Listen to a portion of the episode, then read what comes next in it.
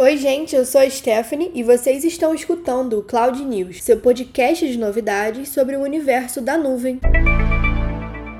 E nós já começamos uma das últimas semanas de 2020 com muita correria e instabilidade. Na manhã da última segunda-feira, dia 14, serviços do Google enfrentaram instabilidade. O problema afetou aplicações como o Gmail, o YouTube, o Google Drive, Analytics, Trends e até o Google Meet. De acordo com o site Down Detector, serviço que recolhe reportes de instabilidade em sites da web, os relatos começaram a aparecer por volta das 8h20 da manhã, e o mapa de reclamações indicou problemas na Europa, nos Estados Unidos e no Brasil, mas por volta das 11 horas os serviços já estavam estabilizados. Os engenheiros da Google logo moveram todos os esforços e o problema, que foi generalizado e afetou contas de Google Workspace, contas gratuitas que usam Gmail e até mesmo a conta de funcionários da Google, foi rapidamente solucionado. Foi só aquele susto matinal de segunda-feira para já começar a semana correndo, né? E ainda sobre Google, foi lançada na última semana uma ferramenta pensada para auxiliar a retomada da indústria de turismo ao redor do mundo. Os chamado Travel Insights with Google é uma plataforma que oferece notícias atualizadas sobre situações dos destinos. E para empresas e instituições ligadas ao setor, a ferramenta vai reunir insights e tendências sobre o interesse dos viajantes e os locais que estão em alta nas buscas, incluindo destinos no Brasil. O site também possibilita que parceiros comerciais da Google no setor de viagens e organizações de turismo em todo o mundo combinem seus próprios dados com informações de demandas mais amplas de mercado. Isso vai ajudar ajudar muito a encontrar oportunidades para alcançar potenciais visitantes. O site vai ser um local único para outros recursos do setor, incluindo treinamento de habilidades para pequenos empreendedores por meio do Cresça com Google, Digital Garage e Google para PMEs. Atualmente o site está disponível apenas em inglês, mas todas as funções podem ser acessadas aqui no Brasil e contém vários dados locais, então vocês já podem visitar o site. E agora, o assunto que vem sendo recorrente em muitos dos nossos conteúdos: as mudanças que 2020 2020 e a pandemia trouxeram para as nossas vidas. Uma das principais mudanças foi o trabalho remoto. E de acordo com um estudo realizado pela Fortinet, quase dois terços das companhias pesquisadas tiveram que fazer uma transição super rápida de mais da metade de suas forças de trabalho para o home office. E como a gente já sabe, várias delas não estavam preparadas para isso. A maioria dos entrevistados disse que essa mudança repentina representou um desafio para a organização e boa parte ainda citou essa mesma situação como muito desafiadora ou extremamente desafiadora